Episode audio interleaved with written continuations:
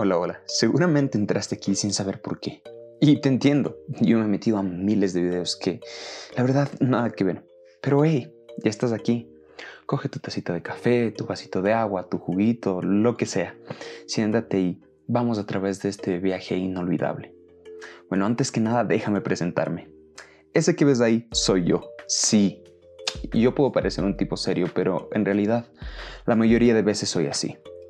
Mi nombre es José Gabriel pero pues ustedes pueden llamarme Gabo.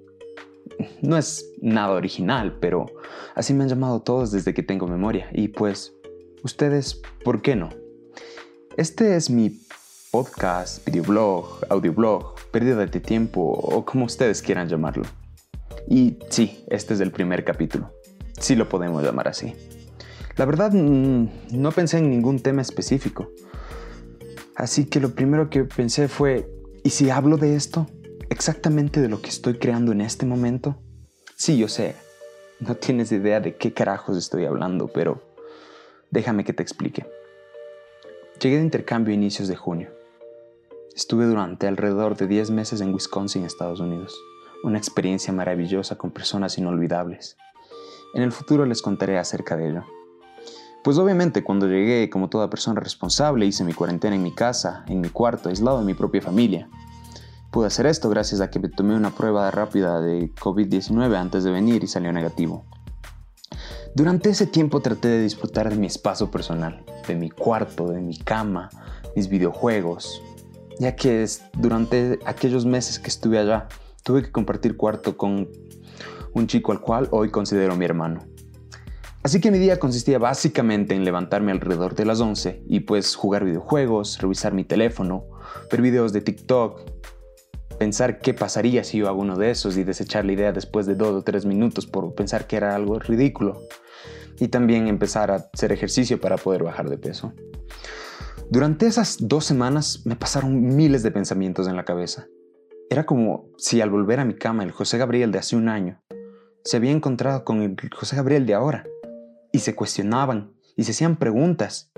Y pues yo solo tenía pensamientos y pensamientos dentro de mi cabeza. Me hice un autoanálisis y empecé a pensar en cada una de las personas que había conocido, o al menos de las 100 más cercanas. ¿Han escuchado el dicho que dice, tú eres el promedio de las 5 personas con las que más te llevas?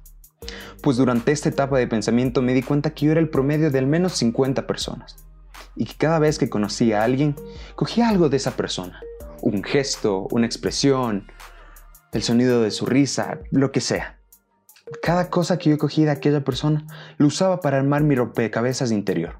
Era mi forma de programarme, era mi forma de crear mis pensamientos, era mi forma de crear mi personalidad. Todo esto era demasiada información en mi cabeza, tanta que me costaba procesarla. Y pues el querido señor Insomnio tocó a mi puerta y vino a mí. Me puse a pensar qué huella he dejado en las personas. Creo que esa es una pregunta que todos nos deberíamos hacer. Es más, quiero que tú que me estás escuchando te hagas esa pregunta. Quiero dejarte sin dormir por al menos dos noches. ¿Qué huella estás dejando en las personas? ¿Qué piensa esa persona cuando está junto a ti? ¿Cómo la hace sentir? Y, no me malentiendan, no me refiero a que te cuestiones lo que la gente piensa de ti. Ese es otro tema. Sí me refiero a que si las relaciones que estás creando con las personas son relaciones de calidad, si vives momentos de calidad con esas personas. Piensa en cada persona con la que te consideres cercana y piensa cómo esa persona ha influido en tu vida y cómo tú has influido en la vida de esa persona. Cada persona con la que nos vamos encontrando en el camino nos va formando, ya sea en las experiencias que vivimos con ellos o porque nos enseñan algo nuevo. A veces uno se encierra en la rutina diaria y no se da cuenta de las valiosas experiencias, las pequeñas cosas que vivimos día a día con las personas que nos rodean. Como dicen en la película El Guerrero Pacífico, la cual se las recomiendo enormemente, siempre está pasando algo. Ningún momento es insignificante. Y es así, pero muchas veces no nos damos cuenta de eso. Agachamos la cabeza, cerramos nuestros ojos y seguimos adelante en nuestro día a día. No es hasta que nos llega un suceso en nuestras vidas en donde podemos parar por un momento, tomar un respiro y ver qué está pasando. Y para mí, ese suceso fue el hecho de decir adiós al lugar que fue mi hogar durante 10 meses. Ya terminada mi cuarentena, me inserté un poco más en mi rol familiar. Y pues después del abrazo respectivo con mi familia, me empecé a cuestionar, ¿Quiero tener dos meses de mi vida así? En esta rutina de levantarme tarde, pasar solo en el teléfono, en mis videojuegos y no hacer nada productivo a excepción del ejercicio que estaba haciendo. Así que empecé a pensar, ¿qué puedo hacer? La rutina me estaba matando y sí, yo sé, eran solo dos, tres semanas, casi un mes, pero igual, sentía que había sido mucho tiempo más y necesitaba hacer algo nuevo. Nuestra mente siempre está explorando y curioseando. Siempre estamos haciéndonos preguntas y queremos descubrir qué hay más allá, más allá de nuestros sentidos, de nuestros hábitos, de lo que hacemos naturalmente. Pero muchas veces nosotros apagamos esa voz, apagamos esa curiosidad de nosotros. Y esta vez era lo que yo no quería hacer, quería ir y saber qué puedo hacer, ir más allá de lo que ya he vivido y ya he hecho.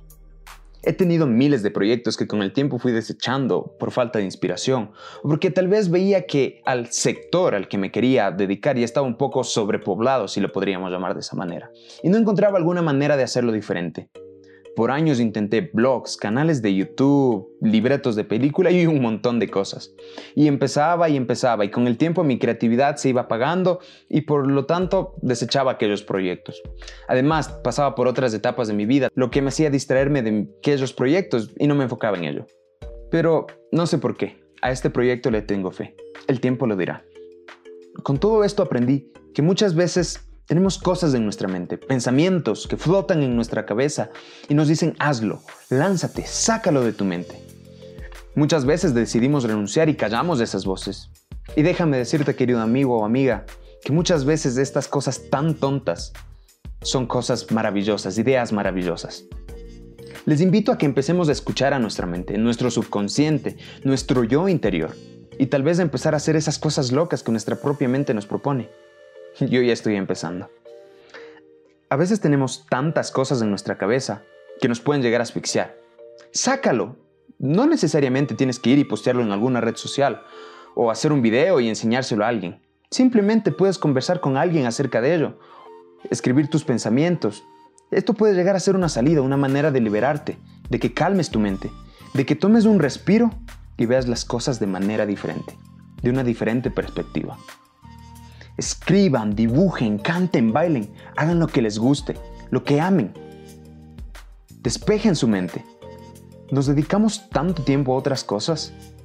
Nos dedicamos tanto tiempo a otras personas y nos olvidamos de la persona más importante en nuestra vida, nosotros mismos. Hagan lo que hagan, que sea por ustedes, no por complacer a nadie, sino por ustedes mismos.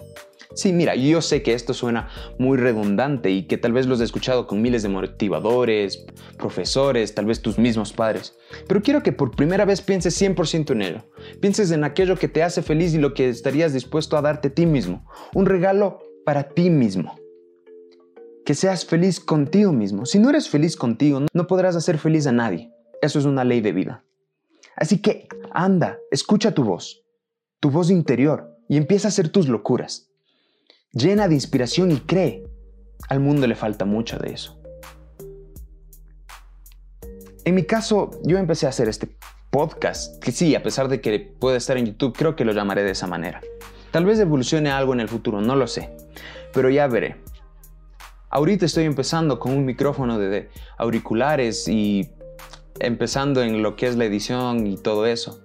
Seguramente con el tiempo agarraré más de experiencia y podré aprender más. Lo importante es tener la idea, esta idea que están haciendo ahora mismo. Una vez escuché decir a alguien que lo importante es tener la idea y la idea no es el camino como tal. Es más o menos así, déjame te lo explico. Cuando tienes una idea es como cuando estás en la selva. Tú tienes un machete y ahí no hay un camino. Tú vas cortando las hierbas y creas tu propio camino, tu propio sendero. Esta es la idea. La idea es solo parte del inicio. De ahí seguirás creciendo y creciendo y verás en qué puede evolucionar. Así que vamos, sal, crea algo. Sale con tu idea de negocio, tu idea de arte, tu canción, lo que sea. Yo seguiré con esto. Muchas gracias por quedarte hasta el final y por haberme escuchado. Dale un like para ayudar al algoritmo. Déjame en los comentarios qué te gustaría que hable o alguna recomendación. Suscríbete y activa la campanita de notificaciones para que te puedan llegar mis próximos videos. Este fue José Gabriel y te deseo un muy buen día. Chao, chao.